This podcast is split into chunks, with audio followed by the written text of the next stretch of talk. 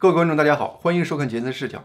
七月一号，在场外十几万保安、场内近十万群众演员的陪同下，习近平演了一把毛泽东，玩得非常过瘾。你不得不承认，在中国这地方，有权利就活得顺意。那么上期节目我就提到了，说呢，中共大张旗鼓的高调办这个百年党庆，显示习近平计划把中国共产党这个概念从中国和中国人这个概念背后走出来，让中国共产党走到国际舞台上。但是呢，此中也隐藏了习近平一个更大的梦想。什么梦想呢？七月六号，中共以视频连线的方式搞了一个中共与世界政党领导人峰会，也叫对话会。那么刚在国内嗨过的习近平也出席了这个会议，并讲了话。这种以政党为对象的这种稀奇古怪的国际活动是习近平的发明，而且呢，这已经不是他的第一次搞这事儿了。二零一七年，习近平也搞过一次对话会，当年习近平就在开幕式上发了言，提出了说这样的对话会要形成机制，成为具有广泛代表性的、有国际影响力的高端政治对话平台。那么。当年中共声称就有一百二十多个国家、两百多个政党和政治组织的领导人报名参加了。那么这一次，中共官媒呢说有超过一百六十个国家、五百多个政党和政治组织的领导人参加了这个电话峰会。因此呢，中共有个中联部，还有个副部长六月二十八号就宣称的说，中共的国际影响力、感召力、引导力显著提升，前所未有的走进了世界政党舞台中心。一句话就点明了习近平做这个事的根本原因。那么参加会都是什么人呢？除了比如像越南共产党中央总书记阮富忠、古巴共产党中央第一书记卡内尔、柬埔寨人民党主席洪森、菲律宾民主人民力量党主席杜特尔特等这些共产党性质的一些小国的执政党以外，还有一些。你比如说像美国、英国、芬兰、西班牙等等这些国家的不入流的共产党组织的人员也参加了。你就比如说吧，与会有一个美国共产党联合主席康布隆啊，这还还有一个美国还有一个共产党联合主席。那么在会上呢，就对中共呢大加赞赏，同时表示呢，美国共产党认识到美帝国主义已经并将继续危害全世界，因此呢。美国共产党不断壮大自身力量，并在美国国内开展建设社会主义美国的运动，这也是为世界谋福利。那么，从参加会的这些人和这些人的讲话，大家其实已经猜到了，习近平搞这样的会，看来展现出他还不满足只做中国的毛泽东，他似乎呢还梦想要领导新的世界共产党运动，成为像列宁、斯大林似的。共产党阵营的世界领袖，当然了，目前我还不清楚，习近平这么搞到底是有多少成分是习近平真的有这种引领世界共产主义事业的情怀，有把这当成成就自己为世界领袖梦的这种捷径。那么又有多少成分是习近平想以此给自己在国内营造政治光环？当然，也许两个因素可能都有。那因为呢，通常外交是内政的延续。这样的活动呢，也许在国际上的效果不能立竿见影，但是呢，这消息在国内报道，在国内消费，就在把习近平在中共党内的地位提升到一个历史性的新高度。这都是为习近平在明年继任、历史性的改变毛泽东之后，中共权力传承规则做一个铺垫的一个重要环节。当然呢，这次活动呢，也不是处处都让习近平很满意的。你首先呢。我们知道，中共给钱最多的，在自己身边养了几十年的北朝鲜金正恩，作为朝鲜劳动党的总书记，一点儿也不给习近平面子，连屏幕上露个脸都不愿意。其实呢，说白了，这次其实已经算是给习面子了。因为二零一七年习近平第一次搞这个活动的时候，那个金三不但不捧场，还在会场正在进行的时候，在会场外头放炮，发射了一个洲际导弹，直接让中共下不了台。啊，你从这儿你也真应了那个中国民间那个老话，说光脚的不怕穿鞋的。而且呢，习近平自己也不争气。那大会上发言，这个致辞接近尾声的时候，好像出现了那种老糊涂的迹象，开始重复念前面已经念过的那个文稿，发现不对劲儿，又找不着该读的地方，就不得不低声向上来帮忙的工作人员询问说：“我这说完了？”那么。整个这个对话和视频就通过互联网传向了全世界。视频在网上爆出来以后呢，很多网民就激烈的讨论说，那个工作人员是怎么回答习近平的？大家就大概率猜呀，那个工作人员可能是这么说的：说主席，你是完了，你真的是完了。习近平呢，最近不顺心的事儿呢，还不止这个。原来在美国和中国之间不停摇摆的欧盟，最近也开始跟中共渐行渐远。我们知道，二零二零年底，习近平亲自出马，和欧盟，特别是法国、德国这些国家达成了一个中欧全面投资协定，是个意向。那么历史上呢，习近平在外交上很少有突出的政绩，这个协定可以说是他在中共和美国争夺欧盟的这个博弈中难得的一个成绩。但是呢，今年三月份，欧盟和美、英、加等国家同一天宣布，对于涉嫌在中国新疆侵犯人权的中共官员施加制裁后，那么中共的“战狼”外交政策就条件反射的开始启动，立刻宣布制裁欧洲多个议员和欧洲的一些学者，以表示报复。结果是什么呢？五月份，欧盟议会高票通过一个决议，啊，决定呢冻结欧中全面投资协议批准程序，表示呢在中国取消对欧盟相关人员的制裁停止之前。不会重新考虑审议这个协议。随后呢，在七七峰会、美欧峰会之后的一系列峰会中，美欧联合声明开始直指中共。中共一看自己把一盘好棋下成这样，连忙开始悔棋。习近平七月五号与德国总理默克尔和法国总统马克龙啊就举行了一个视频会议。在会会前的话呢，中共对这个会议期望值很高的，传闻。在会上呢，面对德国总理默克尔和法国总统马克龙对于中共在破坏人权方面的质问，习近平是全程陪笑。就是这样，会议似乎好像也没达到中共想预期达到那个目标。所以会后的话呢，中共一方对此报道就显得非常低调。而且更尴尬的是，中共官方媒体在会后报道称呢，说法国和德国领导人都表示支持尽快解冻欧中全面投资协定。然而呢，德国和法国会后的声明中对此却只字未提，再次打脸中共的一厢情愿。更可怕的是，七月七号，欧洲议会针对中共再次高票通过了另外一个决议案。这个决议案有三个核心内容：第一个，强烈谴责中共打压香港的《苹果日报》；第二，呼吁欧盟抵制北京冬奥会。再第三个是鼓励欧盟成员国制裁侵犯香港人权的个人和机构，甚至直接点名香港特首林郑月娥和中共港澳办主任夏宝龙等各多多个中共官员。这三点都是最不留情的直打中共的脸。虽然这都是属于没有制约力的决议案，但是呢，以欧洲议会决议的形式通过，无疑是欧洲民意和人心的体现。在这样的大背景下，中共梦想让欧洲在美中博弈中至少能保持中立的这种想法，应该是大概率落空了。不过呢，最近在外交上，中共还真是无意中收获了一个盟友，只是个盟友的身份和名声不太好，是属于摆不上台面那种。呃，这是怎么回事呢？我们知道了，因为呢，当年本拉登的盖达恐怖组织在阿富汗。发动了2001年9月11号针对美国的大规模的恐怖袭击。那么，美国和北约在过去二十年一直就卷入到了阿富汗的这个战争中。那本拉登这个人呢，在2011年已经被美军击毙了，而且其盖达恐怖组织目前基本上是溃不成军了。美军当初进攻阿富汗的所有战略目标其实已经达到了。同时的话呢，美国和北约努力在。阿富汗扶植的现在这个阿富汗政府，又是个扶不起的阿斗。整个这个政府中帮派林立，腐败低效。面对不断死灰复燃的阿富汗本土的这种塔利班组织，是节节败退。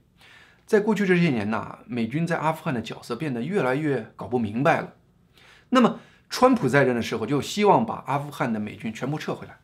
但是呢，整个美国深层政府基本上是逢川必反。那么这些职业官员，包括很多现任的美国高级的军官，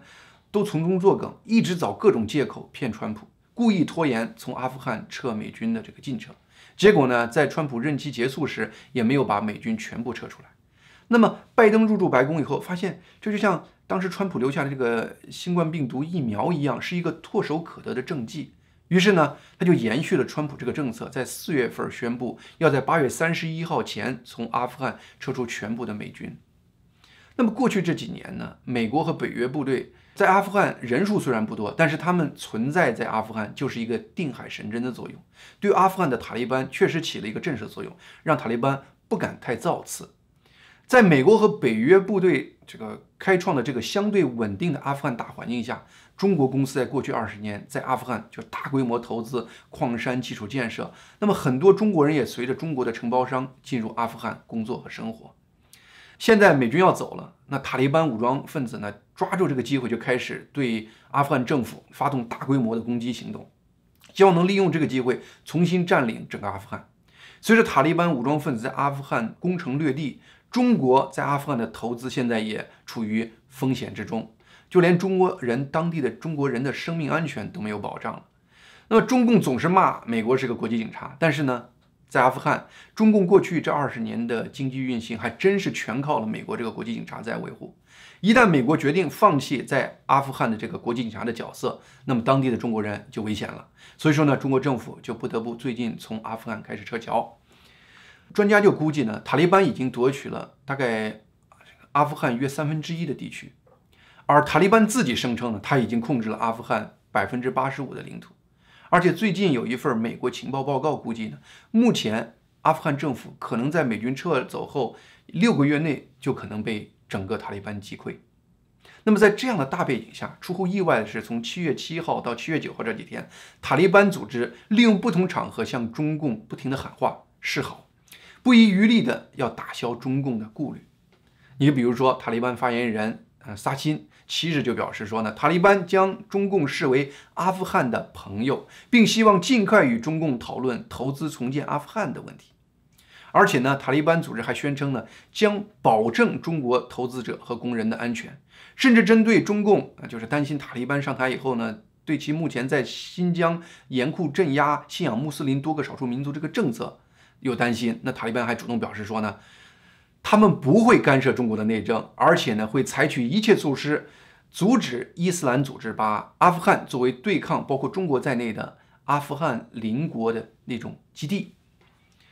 理论上，塔利班是以推动全球伊斯兰事业为根本宗旨的。那么，为什么他们竟然把中共镇压自己的穆斯林兄弟的政策认为是中国的内政，而表示不予干涉呢？根本的原因就一个字儿：钱。当今世界很多人相信利欲高于道义，所以呢，中共信奉呢有钱能使鬼推磨，就能在全世界很多地方畅通无阻。另外呢，塔利班的主要支持者是谁？巴基斯坦。而巴基斯坦这些年，中共用钱买的成了好朋友，这层关系也让塔利班跟中共就不是外人了。而且呢，中共在巴基斯坦和阿富汗北边那些中亚的国家，什么塔吉克斯坦啦、土库曼斯坦啦，这个斯坦那个斯坦，这他都看到了。说这么多国家，中共通过“一带一路”就大量在这国家之间撒钱，也让塔利班意识到呢，中共虽然在中国割韭菜绝不手软，但是在国际上的表现，总结起来就四个字儿：人傻钱多。所以说呢，塔利班官员意识到自己未来在阿富汗的财富积累还得靠中共，所以他们非常担心自己未来的财神走了，于是现在就开始公开对中共示好。所以说呢，中共就这样子意想不到的收获了塔利班这样的一个盟友。但是塔利班在国际上的名声毕竟不好，另外呢，目前阿富汗毕竟还有一个和中共有邦交关系的政府在那儿。所以说呢，对于塔利班的公开示好，中共呢只能是暗送秋波，不好意思正面高调回应。但是呢，这个胡锡进大主编就按捺不住那种喜悦的心情，就发文表示说呢，这个塔利班这种表示就充分体现了中共外交战略的高明，比美国高明多了。是呀，中共的外交赶走文明世界，迎来野蛮人群。这到底是外交战略高明的结果呢，还是物以类聚的自然规律在起作用？对此，观众我相信自有高见。好，最后有时间，我还想谈一谈已经延续了一段时间的一个新闻热点，那就是中共最近抽打滴滴出行公司的事情。不管你是在中国还是在海外，不管你是对政治还是经济话题感兴趣，这个事情和你都有关系，因为它涉及的层面太多，潜在的影响面也太大。好，我先快速回顾一下这个事情本身。从六月三十号，这个事情其实就开始了。我们知道，二零一二年在中国建立的，并在二零一六年成功收购优步中国的滴滴出行这个公司，是中国网络约车市场的绝对老大，市场占有率达百分之九十。华尔街呢，就这个借这个概念，在六月三十号就高调大张旗鼓的让滴滴出行在美国首发上市。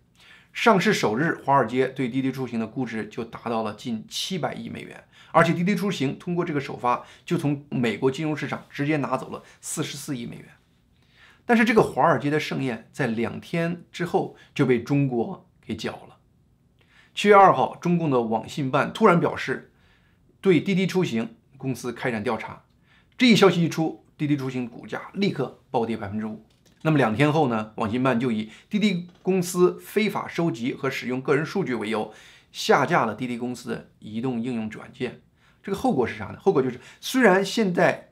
滴滴出行的用户仍然可以用它现有的软件去打租出车，但是呢，滴滴就没办法再加入新的客户了，因为这个软件已经没有办法再下载了。这个消息一出来的话呢，结果滴滴出行股票继续下跌。对此，好像呢。中共还不解气，结果就是七月九号上午，网信办又出了另外一个消息，说呢，再次调查呢，发现呢，滴滴公司的母公司下面的二十五款应用软件也不合规，也得下架。到七月九号，滴滴这股票已经跌破发行价百分之十五，滴滴出行的整个市场估值已经损失了超过一百亿美元。那么，网上对于中共为什么要如此猛揍滴滴有不同的说法。但是呢，几乎都忽略了中共官方的那个说法，那就是滴滴公司非法收集和使用个人数据。网民一听就说说中共发这么大的火，就是为了中国人个人数据隐私被侵犯了，大家都笑了，说没人信中共会这么样子为这事儿发火。但是呢，你要知道，中共对中国人的隐私不在乎，并不表示他对自己的隐私不在乎。你比如说。最近，中国网络上传出，二零一五年由中共的新华社和滴滴研究院通过大数据分析窥探中共各部委的行为。就当时有一个报道，那么滴滴研究院对于实时生成的网络约车大数据进行分析，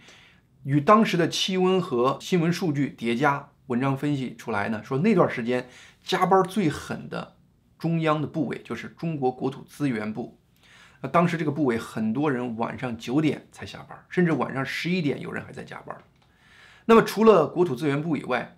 加班很狠的还有中国的公安部、外交部、商务部、教育部。一般你要是说正常下班时间是下午六点，那么你看这个大数据里头，从六点到凌晨两点，从公安部和外交部出的车，也就是加班的人用的车的数量，每个地方都超过两百次。而且商务部和教育部加班的人呢，大多在凌晨十二点前就离开这个部委了，而公安部、外交部、司法部、国防部等加班的人可以加到凌晨十二点以后，很多人都是凌晨两点多才离开的。那篇文章当时发的时候，可能是为了赞扬中共中央各部委在高温天气依然加班苦干这么样一个主旋律、正能量，但是呢，很多人你只要结合当时爆出来的各个部委的新闻。连一般人都能猜出当时各个部委人都在忙什么项目，这就对中共来说是非常可怕的了。但是呢，既然中共在二零一五年就知道滴滴能掌握这么重要的信息，为什么他偏偏要等滴滴在美国上市两天之后，才以非法收集和使用个人数据对滴滴这么高调下手呢？这其中有多方面原因。首先呢，网传有内部文件显示，中共对于滴滴已经暗示过了。让他这次推迟，甚至取消在美国上市。那么滴滴表面表示理解，但是私下却搞了个先斩后奏，就上市了。中共高层大为恼怒，给滴滴定性是阳奉阴违。中国公司有中国人的大数据，这本身并不会让中共担心，因为很多中国公司都是这样子的。但是呢，这些公司有这样的大数据，但又不是跪着对中共言听计从，就让中共又气又怕。于是呢，在滴滴和美国投资人最兴奋的蜜月开始之时，中共就快速出台了一系列对滴滴的严厉惩罚措施，一棒子打昏滴滴和他的海外投资人，给他们个教训，让他们知道谁是老大。这是一方面，更重要的是，中共希望通过这样子叫杀鸡给猴看，让国内其他类似的公司学个教训。果然，近期传出来一系列原来计划在美国上市的中国公司决定暂停这个想法。你就比如说中国电商平台美菜网等等，都是这样子的公司。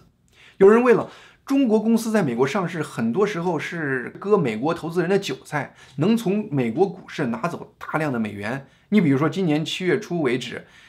中国公司已经在美国股市拿走了一百三十亿美元，而在过去十年。中国的公司已经从美国的这个投资市场拿走了七百六十亿美元，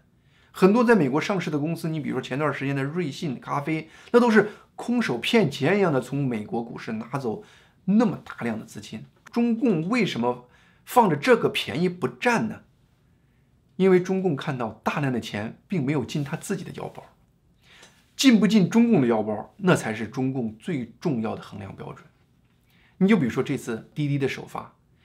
美国网络约车公司优步就拥有滴滴百分之十二点八的股份，日本投资公司软银就拥有百分之二十一点五的滴滴的股份，还有美国的苹果公司在二零一六年也给滴滴投了大量的资金，就是这些钱呢，自然就首发的很多钱就进了这些海外的这个初期投资人的腰包里头了，剩下一部分人确确实实也是给了中国的那些大股东，那中国的大股东。也不会把他们从美国股市拿到的钱再拿回中国。原因很简单，中共平时就严格控制中国人兑换外币，很多中国人的这个权贵想把财富转出来还不容易呢，好吗？现在我在美国直接拿到了美元，我干嘛要把钱拿回你中国去人换成人民币啊？我不在美国开个美国银行把钱存起来，我不傻吗？所以说呢，很多中国公司呢就不顾一切的要到美国上市。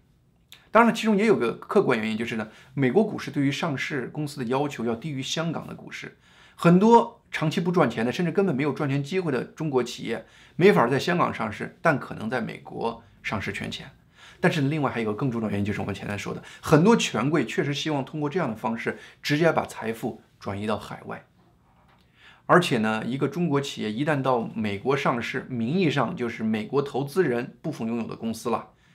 美国的法规就开始管这些公司了。你就比如说，美国二零二零年底出台的法律，要求所有美国上市公司在三年内必须提交财务原始数据，否则的话就要赶出美国股市。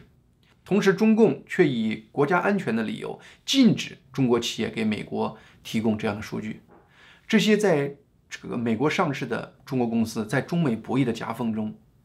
他会不会心理上偏向美国那边呢？这就让中共怀疑其忠诚度。你看清楚这些问题，你就不难理解为什么中共对于中国公司在美国上市越来越没兴趣的原因了。所以说呢，《经济学人》杂志近期发了个文章，就感叹说呢，中共似乎有意在将其公司与西方市场脱钩。好，这次是中共主动脱钩，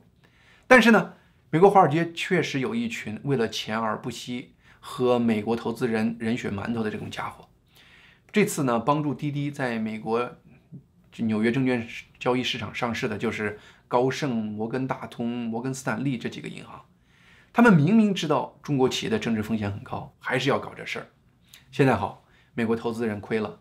当然了，这些大公司可一分没亏，因为呢，他们上市服务费是一分不少的。中共这次棒打滴滴的同时，其实也是在棒打美国投资人。那么，《华盛顿邮报》就发了个文章说呢，华尔街终于在中国的现实面前觉醒了。这些人真的能觉醒吗？只要贪婪还是人类本性的主旋律，我对他们清醒是不抱希望的。所以说呢，中共棒打滴滴的这样子的事情，以后你还要不停的看见。好，今天节目就到这里，谢谢您的收看，请订阅这个频道，杰森视角。